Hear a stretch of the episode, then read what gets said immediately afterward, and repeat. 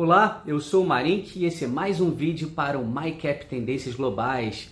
E eu gravo esse vídeo justamente no dia em que a ação da empresa norte-americana Nvidia, essa empresa que é produtora de GPUs, essa empresa que está à frente dessa tendência ligada à inteligência artificial e computação acelerada, ela a ação vale sobe 25% hoje. A empresa veio com um resultado espetacular nessa última quarta-feira e a gente vê o preço, o valor de mercado da empresa saindo de 750 bi para 950 bilhões de dólares. O que me leva aqui nesse vídeo a argumentar o seguinte: há momentos no mercado em que a narrativa ela importa muito mais do que o fundamento. De certa forma, a narrativa né? E aqui por narrativa eu quero dizer teses, que muitas vezes são teses transformacionais, teses que identificam uma mudança no comportamento do consumidor.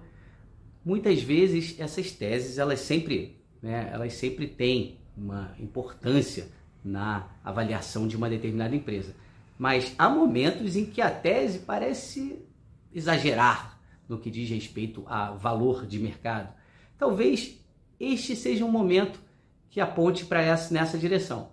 Pois veja, a Nvidia, valendo 950 bilhões de dólares, ela tem um lucro projetado para 2024 de somente 17 bi, enquanto que o nosso IBOV, reunindo 86 empresas, 86 das melhores empresas brasileiras, ela, o IBOV tem um valor de mercado hoje um pouco abaixo de 700 bilhões de dólares e com uma lucratividade esperada para 2024 de 90 bilhões de dólares. Então, praticamente pouco mais do que quatro vezes o lucro da Nvidia.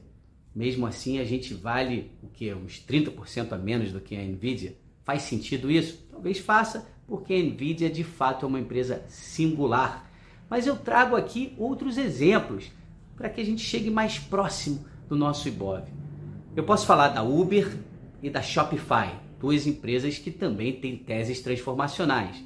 Essas empresas elas valem mais ou menos 10% do IBOV, valem ali por volta de 70 bilhões de dólares. Mas a lucratividade dessas empresas, a lucratividade esperada, é de somente 1% do lucro do IBOV. Mesmo assim, o mercado concede o benefício da dúvida para essas empresas. Mas, chegando mais perto, eu falo da empresa Mercado Livre, uma empresa argentina? Não, a empresa é brasileira. As operações da Mercado Livre são operações brasileiras, grande parte da receita vem no Brasil. Então é uma empresa que está ligada ao ciclo econômico brasileiro. A empresa vale hoje na bolsa 65 bi, mas sua lucratividade esperada é algo próximo a um bi, um bi e meio. Sim, né? Então se a gente pegar aqui que Mercado Livre vale aproximadamente um décimo, né, do IBOV, né? Se para ela ter uma mesma né, relação preço-lucro com o Ibov, o seu lucro teria que ser de aproximadamente 8 bilhões de dólares, 8 a 9, mas é de somente 1. Tudo isso porque o mercado de fato está pagando muito por essas narrativas, seja a narrativa associada à Nvidia, a Uber, a Shopify, a Mercado Livre se o mercado puder, e aqui eu coloco assim como uma condicional, se o mercado puder conceder pelo menos uma pequena parcela desse otimismo, é, direcionar esse, essa pequena parcela para o Brasil, e eu confesso que eu acho que isso não só é possível, mas é provável, eu acho que a gente em breve vai ver a nossa bolsa, que hoje negocia próximo a 110 mil pontos, dar um salto para algo próximo a 140, 150 mil. Isso já aconteceu, eu estou no mercado há muito tempo. Né? Eu negociei muito o Ibov quando ele valia lá 10 a 15 mil pontos e eu vi o Ibov saltar para 25, para 30. E quando isso aconteceu, aconteceu de uma forma muito rápida, deixando os pessimistas calados, contrariados. Então fique atento existem diversos catalisadores que poderão impulsionar o nosso IBOV. Catalisadores ligados à Petrobras, escassez de capex poucos, poucas, é, o mundo investe pouco em capacidade de produção de petróleo. Catalisador associado a Vale. Não faz, não faz muito tempo gravei um vídeo aqui falando do corredor norte-sul ligando Moscou a Mumbai na Índia. Uma área que tem uma população superior a 2 bilhões de pessoas.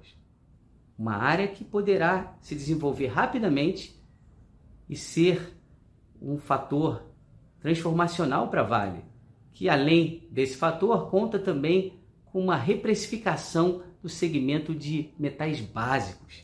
A gente pode falar de transformação associada a bancos. Os bancos podem passar a ter uma expansão de múltiplo a partir do momento em que as famílias brasileiras é, se equilibrarem mais, né? reduzirem as suas, seu, seus endividamentos. E por aí vai, a gente tem uma oportunidade de expansão de múltiplo na bolsa que é significativo. A gente tem um governo petista, um governo que vai gastar mais, né? Governos de esquerda normalmente gastam mais, então a gente tende a ver políticas monetárias expansionistas e para aqueles que acompanham o meu trabalho, sabem que eu venho enfatizando o fato de que o nosso M2, um agregado monetário, quantidade de dinheiro em circulação, ele era de 3 trilhões em janeiro de 2020 e hoje é de 5.1 tri. Só que a bolsa não andou, meu amigo. Tá esperando o que essa bolsa?